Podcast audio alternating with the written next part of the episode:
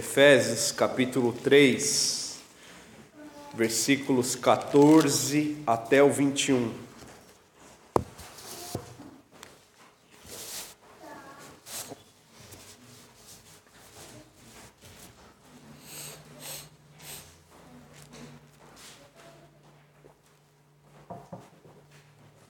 Três, Efésios 3, do 14 ao 21.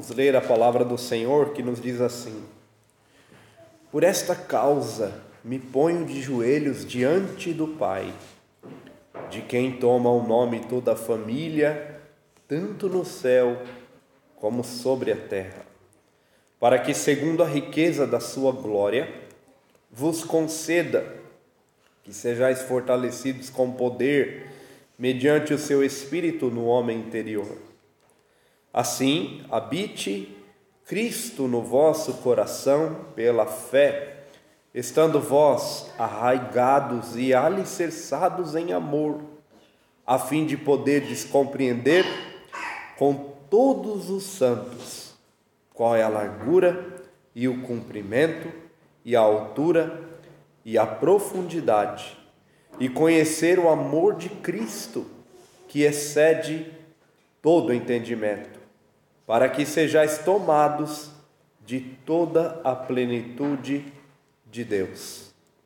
Ora, aquele que é poderoso para fazer infinitamente mais do que tudo quanto pedimos ou pensamos, conforme o seu poder que opera em nós. A ele seja a glória na igreja e em Cristo Jesus por todas as gerações para todo sempre. Amém. Amém. Vamos orar, irmãos. Deus Santo, obrigado por tua preciosa palavra lida aqui nesta manhã. Te pedimos que o teu Espírito agora prepare o nosso coração para receber o ensino dela e ilumine, ó Deus, a nossa mente para compreendermos as maravilhas da tua lei. Em nome de Jesus que oramos. Amém. Meus irmãos, vocês, alguns de vocês já pararam para observar ou apreciar o pôr do sol? Certamente alguns já apreciaram o pôr do sol à beira de uma das águas da praia.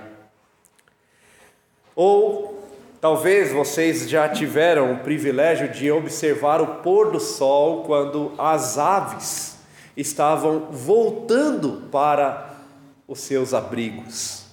Isso é maravilhoso, é lindo, é belo, né?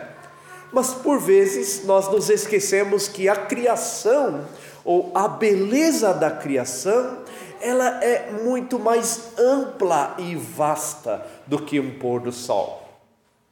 Se observarmos as belezas do límpido mar e das, das, dos animais marinhos que ali vivem, nós ficamos admirados. Eu me lembro quando a primeira vez que eu vi e presenciei isso, nós é, fomos a uma praia onde era possível mergulhar em uma espécie de piscina da praia, onde peixes ficavam ali livremente, peixes lindos, coloridos, belos. Aquilo certamente deixou a todos nós impressionados. Mas existe muito mais do que isso: cores, flores, perfumes. Isso tudo re reflete a beleza e a, e a, e a perfeição de Deus registrada na criação. Essa beleza, irmão, certamente nunca deve deixar de nos surpreender. Aqui o texto que nós lemos é como se contemplássemos uma beleza da qual Paulo ora para que ela seja ainda mais manifestada. Não é para ficar só parado observando o pôr do sol. Não. Paulo parece é, expressar aqui no texto que acabamos de ler que os crentes se aprofundem ainda mais nas gloriosas verdades do Evangelho. Veja, irmãos, Paulo ele se põe de joelhos aqui no texto para que os crentes comecem a observar a gloriosa, o glorioso plano de Deus em redimir o homem. Isso é belo, isso é maravilhoso, isso é glorioso. O texto então, o ensino do texto que nós acabamos de ler, ele é bastante claro neste sentido. Paulo, mediante o acesso garantido a Deus, o Pai, por meio da obra de Cristo, ele ora reverentemente nos versículos 14 e 15, pedindo que os crentes sejam fortalecidos com poder e arraigados no amor, possam compreender a profundidade do amor de Cristo, a fim de serem tomados pela plenitude de Deus. Isso no versículo 16 a 19. E essa oração é feita sob uma expressão de louvor, firmada na certeza de que Deus escuta o seu povo. Isso nós vemos no versículo 20 a 21. Eu queria então nesta manhã falar-lhe sobre esta oração, a oração do apóstolo Paulo, sob o título de De joelhos diante do Pai. De joelhos diante do Pai. É assim que vemos e contemplamos o apóstolo Paulo, de joelho diante do Pai, diante das maravilhas contempladas por ele e registradas nos textos anteriores. Paulo, então, primeiramente, ele de joelhos diante do Pai, ele, ele tem acesso a Deus e é, ele faz bom uso deste acesso. O acesso de Paulo a Deus é visto nos versículos 14 a 15. E isso nós vemos, irmãos, depois que Paulo descreve toda uh, tudo que estivera oculto. E ele diz aqui no versículo 14: Por esta causa por esta causa eu me ponho de joelhos diante do Pai. Que causa é essa que Paulo, é, pela qual Paulo se põe de joelhos diante do Pai? Por que Paulo se põe de joelhos diante do Pai? A causa é a causa descrita no versículo 4 do capítulo 3, que ele diz: Pelo que, quando ledes, podeis compreender o meu discernimento do mistério de Cristo o qual em outras gerações não foi dado a conhecer ao Filho dos homens. Agora foi revelado aos santos apóstolos e profetas. No versículo 6 ele diz: A saber, que os gentios são coerdeiros, membros do mesmo corpo e coparticipantes da promessa em Cristo Jesus por meio do Evangelho. Veja, por esta causa, o plano redentor de Deus, esboçado lá na eternidade e descrito pelo apóstolo Paulo no capítulo 1, quando Deus, ele planejou salvar homens por meio da obra do seu filho Jesus. E Deus então deu vida espiritual a estes homens no capítulo 2, quando eles estavam mortos em pecados e delitos. E depois, não só estes homens gentios, eles foram salvos, mas eles foram unidos em um só corpo com os judeus crentes. A igreja então é composta não de uma etnia, de um grupo particular específico, mas ela agora é composta de gente de todas as partes do mundo: africanos, gregos, romanos, chineses japoneses, brasileiros, essa composição da igreja, o corpo de Cristo, ele é, ele é vasto.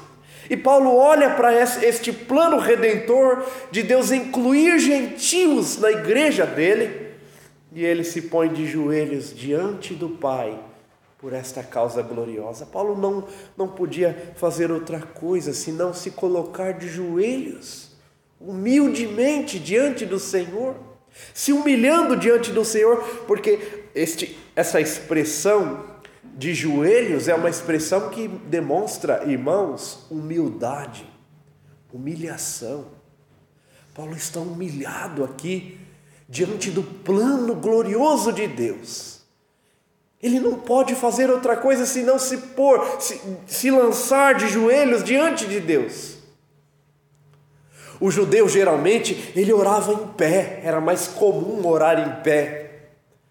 Nós vemos que ah, o fariseu, né? Jesus, ele, lá em Mateus 6,5, ele fala que os fariseus eles oravam em pé. Isso era comum, uma prática comum. Paulo era, era fariseu, né? Paulo era, era um judeu fariseu antes de ser chamado para o Evangelho. Nós vemos os fariseus orando em pé. Em Lucas capítulo 18, na parábola que Jesus contou, ele diz que o fariseu se colocava de pé e orava. E depois veio também o publicano e se colocava de pé e orava. Ora, a oração feita em pé era comum. Mas quando um judeu ele se colocava de joelho diante de Deus, é porque ele, ele, ele, ele não via outra opção senão de se humilhar se quebrantar diante de Deus. Essa posição aqui, irmãos, de joelhos, é uma posição humilde, de reconhecimento. Me humilho diante daquele que tem o poder, que é o Pai. Aqui o Pai é o Deus da glória, é o Deus que escolheu o seu povo. E a quem toma o nome toda a família, veja, o apóstolo Paulo descreve o Pai como aquele que toma o nome toda a família. E veja, tanto no céu como sobre a terra. Quer dizer, a igreja de Cristo não é composta só de daqueles crentes que estão vivos. A igreja de Deus é composta por aquele povo também redimido, que já partiu e que está reinando com Cristo na glória. O povo que já está com o Senhor, também é a igreja de Cristo, também é o povo de Deus, ou seja, a igreja militante é aquela que está aqui militando, trabalhando, pregando o evangelho. É o povo que está na terra. E a igreja triunfante, aquela igreja que já venceu os pecados, as tentações deste mundo e partiu para a glória para estar para sempre com Deus. Nós temos então a igreja triunfante nos céus. Tanto a igreja militante que somos nós, quanto a igreja triunfante no céu, é a família de Deus, é o povo de Deus, a quem o Senhor, de quem o Senhor Pai. Esta é a oração que Paulo vai fazer então de joelhos. Ela aparece nos versículos 16 até o versículo 19. E aqui nós vemos o corpo da oração. É interessante, irmãos, que quando nós vamos orar pela igreja, nós não sabemos pelo que orar. É? Pelo que orar. E aí, às vezes, por, pela, pela repetição, nós deixamos de orar pela igreja. Nós deixamos de interceder pela vida da igreja.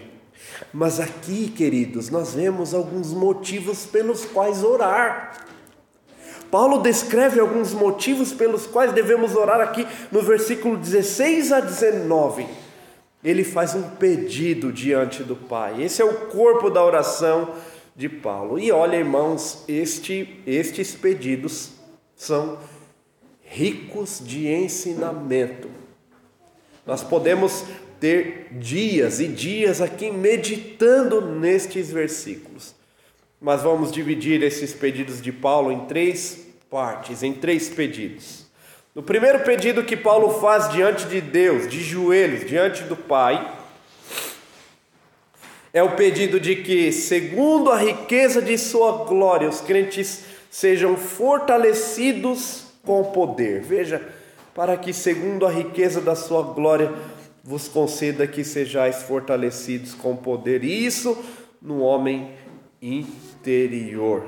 Veja, irmãos, que Paulo quer que os crentes é, sejam fortalecidos.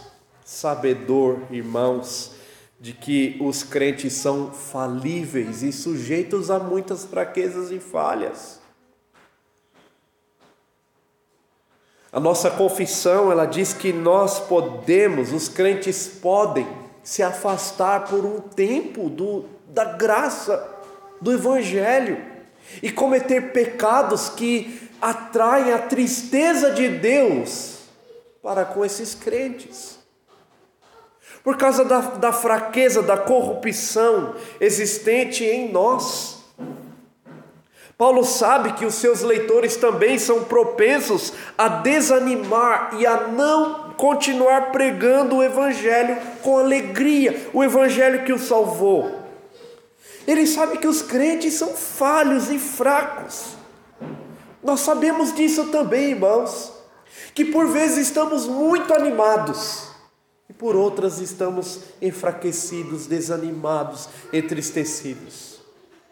Por conta de muitas circunstâncias que nos abatem perseguição, difamação, o pecado que por vezes é, não dá trégua, Constantemente somos tentados pelo pecado e por vezes até caímos em pecado diante do Senhor, atraindo sobre nós a tristeza, o aborrecimento de Deus. Por vezes, irmãos, as más notícias que nos cercam, notícias ruins de toda parte, essas coisas podem fazer com que nos desanimemos. Elas podem fazer com que sejamos ainda mais enfraquecidos. Nós somos fracos e por isso Paulo ora. Ele ora para que a igreja que Deus comprou com o seu próprio sangue seja fortalecida com poder, e veja, e isso no homem interior, por meio do Espírito. Por meio do Espírito. A oração de Paulo é que Deus, mediante o seu poder, irmãos, ele fortaleça os crentes no homem interior, no versículo 16. No homem interior. Este homem interior é o homem espiritual que permanece de pé, firme e eternamente, ainda que a carne seja enfraquecida, ainda que a carne seja atingida, o homem interior, o homem espiritual, ele tem que estar de pé, firme. E Paulo ora que vocês sejam fortalecidos no homem interior. Que Deus fortaleça vocês no homem interior. Essa é a minha oração.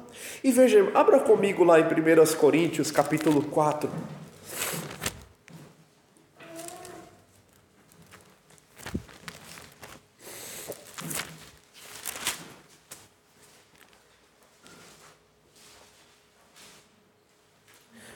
é melhor, segundo aos Coríntios, perdão, capítulo 4.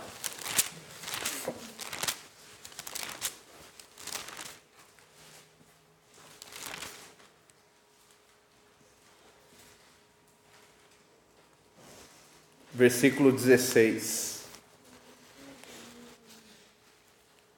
Vamos ler todos juntos até o 18.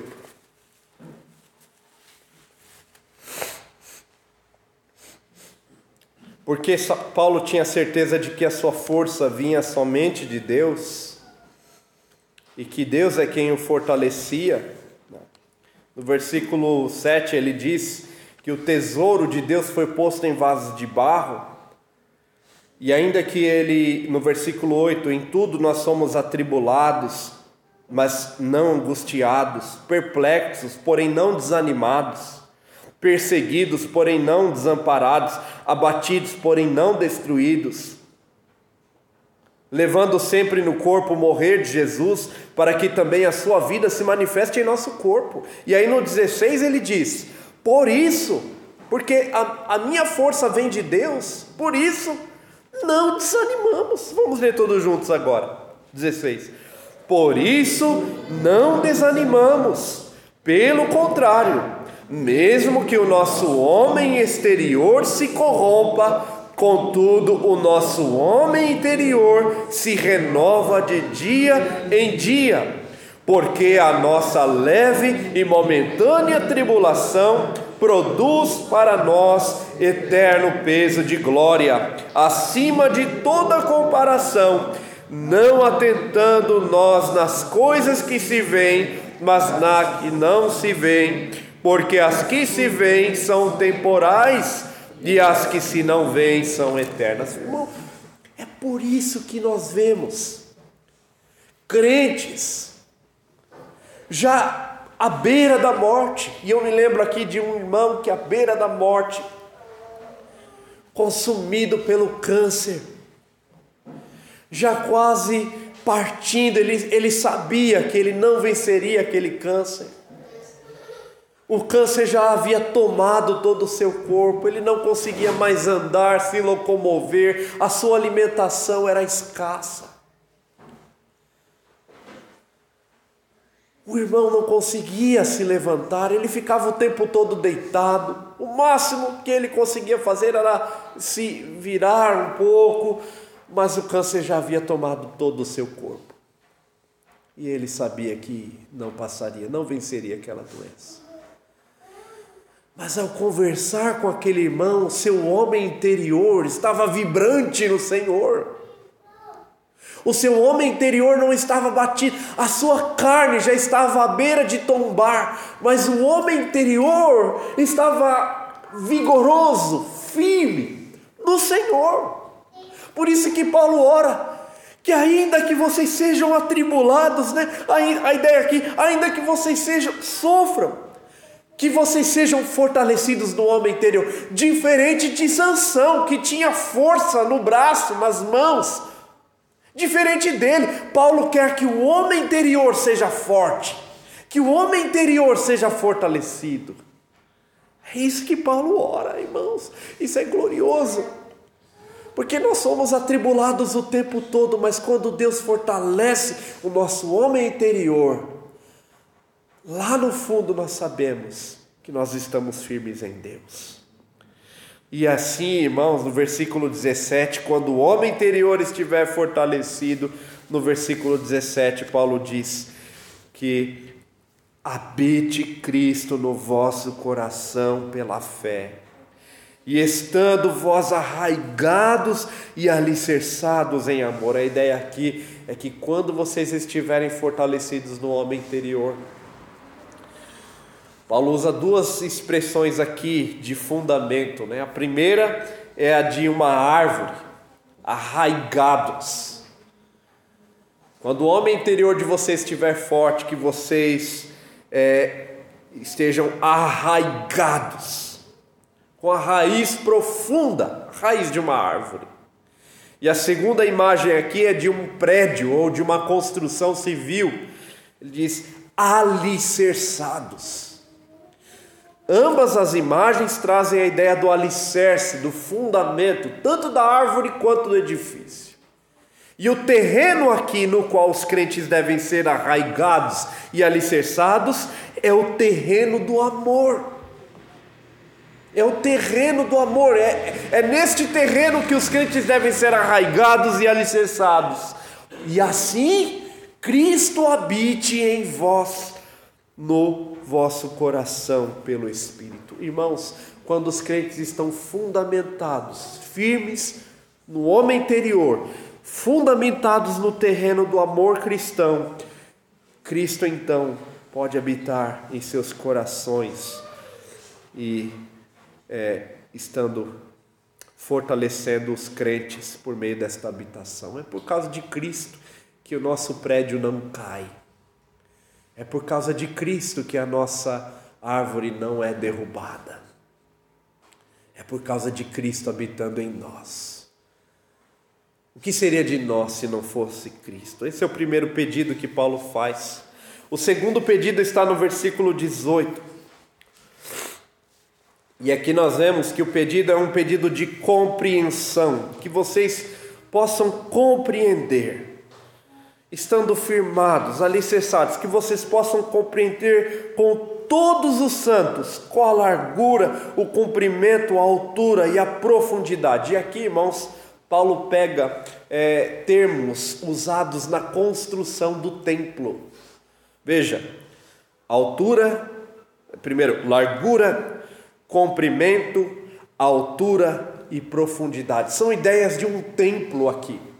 É o templo que ele havia ensinado no capítulo 2, versículo 21. Veja, no capítulo 2, 21.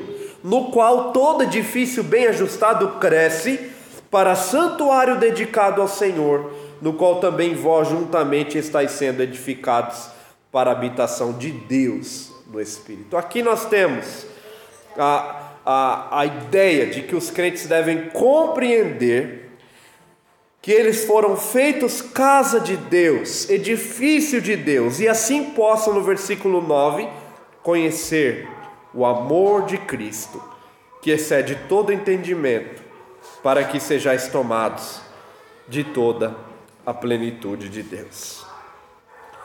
Meus irmãos, aqui nesta última parte, na finalização da oração, Paulo traz algo que é, de certo modo, de certo modo incompreensível, né? Por isso ele diz que vocês possam compreender o amor de Cristo, como ele define esse amor. Como ele define o amor de Cristo? Ele diz que o amor de Cristo deve ser compreendido. Este amor é um amor que excede todo entendimento. Como é que eu posso compreender algo que excede todo entendimento? Eu posso compreender uma parcela deste amor e continuar meditando neste amor durante toda a eternidade sem o compreender de modo profundo e perfeito. Porque eu nunca vou entender o porquê Deus me amou em Cristo Jesus.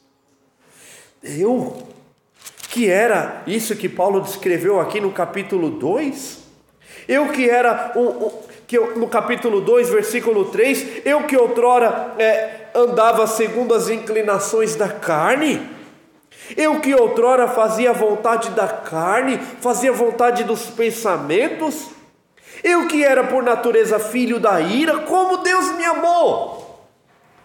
Como Deus pode amar uma pessoa como eu? É isso que Paulo quer que os crentes compreendam e continuem meditando acerca deste amor insondável. Isso, a ideia aqui é um amor que excede todo entendimento. E compreendendo este amor, irmãos, nós podemos ser plenamente cheios de Deus, do plano de Deus. Deus então vem habitar em nós de modo perfeito por meio do seu Espírito. Ele vem habitar o seu templo, quando este templo então entende o seu amor. Por isso, o amor de Deus é um amor profundo. Paulo diz: quem nos separará deste amor? Quem vai nos separar deste amor? tribulação, a angústia, a perseguição, a nudez, a fome. Quem vai nos separar deste amor? Quem pode nos separar deste amor? Por isso, irmãos, oh, Cristo, ele é descrito como o amado da nossa alma. Cristo é descrito nas Escrituras como nosso esposo, nosso noivo. É a Ele, e, e, e, é para Ele que nós olhamos, e Paulo quer que os crentes conheçam este amor que excede todo entendimento e sejam então tomados, totalmente tomados pela plenitude de Deus. Você tem meditado sobre este amor, o amor de Deus em Cristo por você? Deus poderia não nos dar nada. Irmãos, como este irmão que eu acabei de citar, caído numa cama com câncer, o câncer comendo o seu corpo, já a ponto de partir, de fato ele morreu mesmo. Mas ele tinha certeza do amor de Deus em Cristo, e isso bastava. É isso que Paulo quer que os crentes entendam: o amor de Cristo nos basta. O amor de Cristo. Por isso, irmãos, Jesus diz lá nas Escrituras que, que nós não devemos amar pai, mãe, filho, mais do que a Ele, porque se nós fizermos isso, nós não somos dignos dele. Que o amor dele por nós é incomparável, excede todo entendimento. Isso nos basta dizer: Senhor, o Senhor me amou na eternidade. O Senhor esboçou um plano eterno por mim. Eu, miserável pecador, indigno, o Senhor me amou. Paulo quer que os crentes sejam tomados e compreendam de modo profundo este amor. Esta é a oração que ele faz. Que vocês sejam fortalecidos no homem interior. Que vocês possam compreender a largura, o comprimento, a altura e a profundidade deste amor e que assim vocês possam conhecer o amor de Cristo e que vocês sejam tomados de toda a plenitude de Deus. Esta é a oração que Paulo faz. E como ele faz? De joelhos, humilhado diante de Deus. Mas não só assim. Ele faz a sua oração com confiança. Ele está diante do Pai com confiança. E isso nós vemos nos versículos 20 e 21. Por isso ele o fechamento da oração paulina não é com amém, mas ele ora com uma expressão de louvor. A aquele, a aquele, ele está dizendo a Deus, a Deus que é poderoso para fazer infinitamente mais do que tudo quanto pedimos ou pensamos, conforme o seu poder que opera em nós. Paulo já descreveu esse poder que operou em nós e que operou em Cristo lá no capítulo 1, versículo 19 de Efésios, ressuscitando dentre os mortos. Paulo descreveu este poder no capítulo 2, versículo 5 quando nós estávamos mortos em delitos e pecados, e Deus nos ressuscitou com Cristo. Este é o poder de Deus, e Paulo diz que Deus pode fazer infinitamente mais do que tudo quanto pedimos ou pensamos, conforme o seu poder que opera em nós. Ele tem essa certeza de que a sua oração vai ser respondida. E aqui, irmãos, nós precisamos entender que Deus, ele pode fazer infinitamente mais do que tudo quanto pedimos ou pensamos. Não, esse tudo não se refere a qualquer coisa que pedimos. Dizer que se eu pedir um Fusca para Deus, então Deus vai me dar uma Ferrari, né? Porque Ele pode me dar infinitamente mais do que eu peço ou penso. Não é isso. Aí, irmãos, a oração de Paulo é colocada em um grau superlativo. Tudo o que ele pediu, aqui que nós vimos, no capítulo 16 a 19, Paulo diz: Deus pode dar infinitamente mais. Deus pode fazer vocês serem fortalecidos infinitamente mais do modo como eu pedi. Deus pode fazer com que vocês sejam, é, vocês compreendam o plano dele redentor para a igreja infinitamente mais do modo como eu pedi. E Deus pode fazer vocês serem tomados da plenitude dele infinitamente mais da forma como eu pedi. E ele termina com uma expressão de louvor dizendo: A ele, a Deus, seja glória na igreja em Cristo Jesus por todas as gerações para todo sempre. E agora vem o amém. E agora vem o amém. Ele termina a sua oração com uma expressão de louvor, na certeza de que Deus o escuta e o responde, de modo que ele não pode explicar e, e dizer, porque Deus responde de modo infinitamente superior. E aqui nós vemos, irmãos, que o apóstolo Paulo reconhece a sua limitação em sua oração, dizendo: Deus pode responder de modo infinitamente melhor e maior.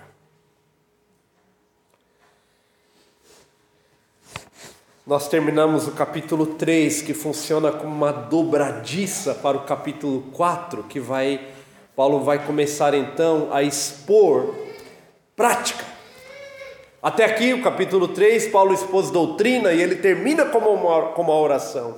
E a partir do capítulo 4, Paulo vai expor prática e vai ordenar aos crentes. Ele começa o capítulo 4 dizendo: rogo-vos. E agora, Paulo, a partir do capítulo 4, vai dizer: façam isso, façam isso, façam isso, com base em tudo que vocês aprenderam. Por isso, ele ora para que a igreja seja tomada desta força, desta compreensão e tomada pela plenitude de Deus para que possa cumprir aquilo que Deus exige dela. Finalmente, irmãos, para nossa aplicação final aqui, meditando neste texto que acabamos de ouvir e ler, você deve tomar algumas atitudes como crente.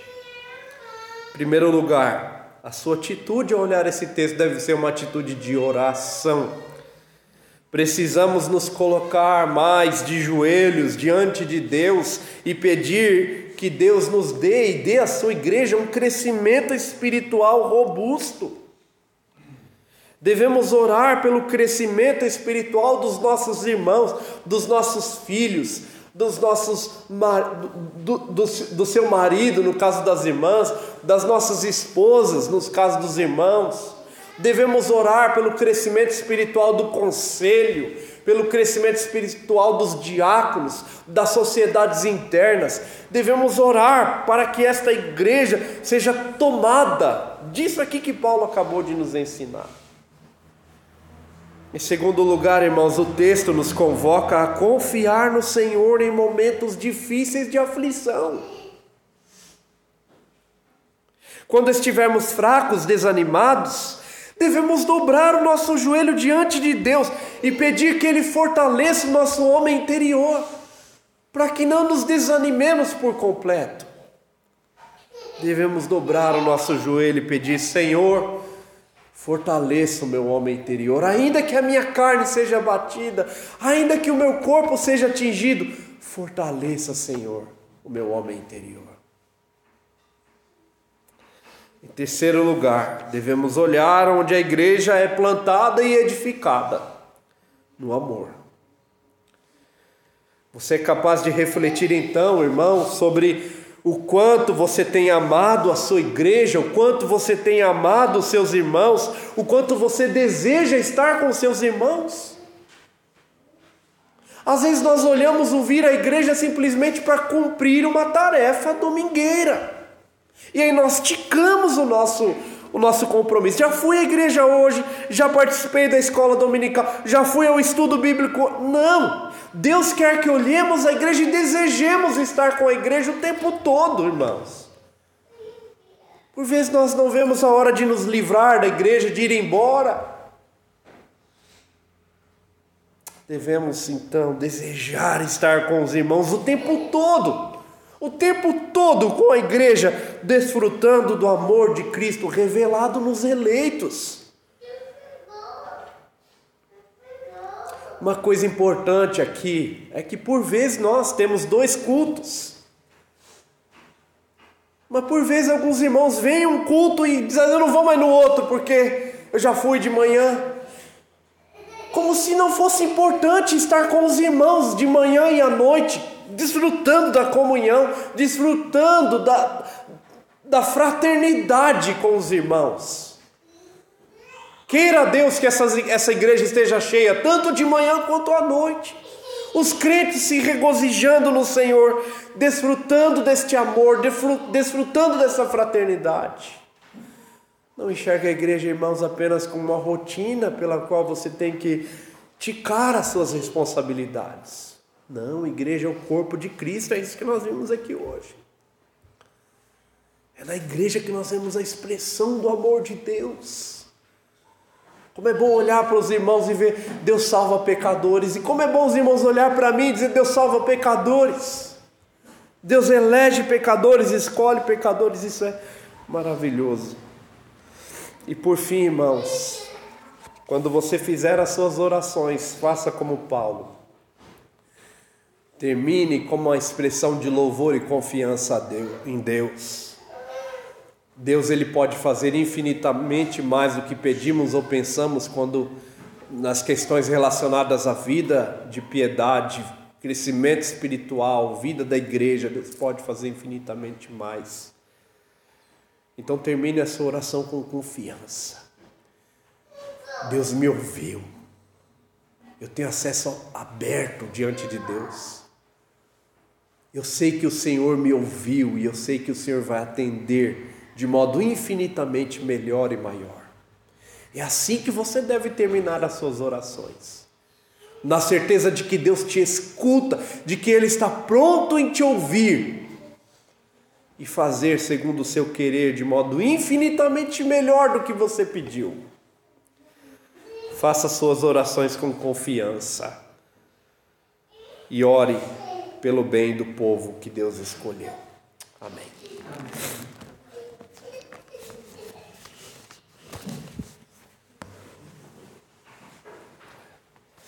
Vamos entoar, irmãos, o hino 268.